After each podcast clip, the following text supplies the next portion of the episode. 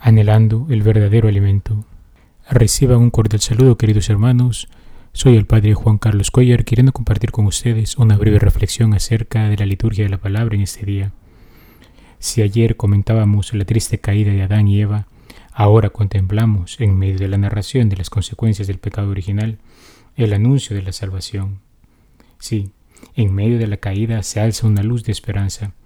En Génesis 3.15, el llamado por tu Evangelio, Dios dice a la serpiente, pondré enemistad entre ti y la mujer, entre tu linaje y el suyo. Él te herirá la cabeza, mientras tú le herirás el talón.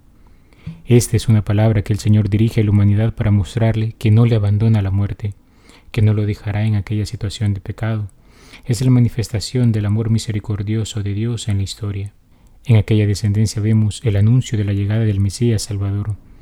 Así ante las preguntas, ¿dónde estás? ¿Por qué lo has hecho? que el Señor dirigía a Adán mientras éste se escondía. En Cristo Salvador escucharemos la respuesta del nuevo Adán que dice, He aquí que vengo para hacer tu voluntad. Pero, ¿por qué Dios no impidió que el primer hombre pecara? El Catecismo de la Iglesia nos presenta un par de respuestas que algunos santos han dado a lo largo de la tradición.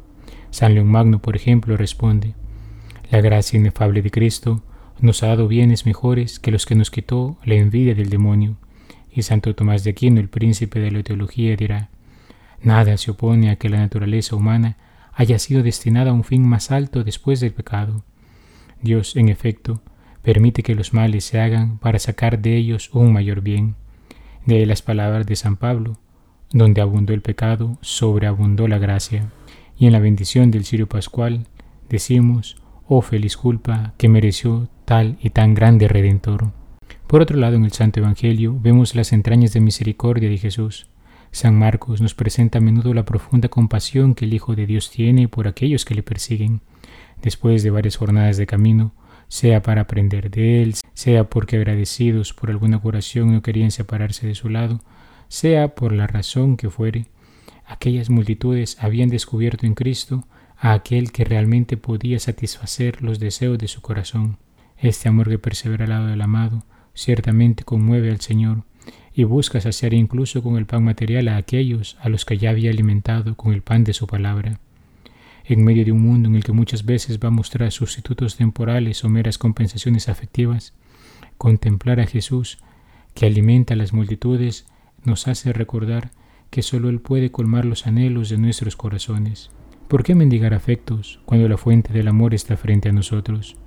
Una antigua oración atribuida a San Clemente, que se rezaba como acción de gracia después de la misa, recoge el anhelo de nuestra alma ante la palabra que hemos escuchado hoy. Señor, que aprenda de ti cuán pequeño es lo terreno y cuán grande es lo divino, cuán breve lo temporal y cuán durable lo eterno. He sido el Padre Juan Carlos Cuellar desde la parroquia Santa Alicia en Altavista.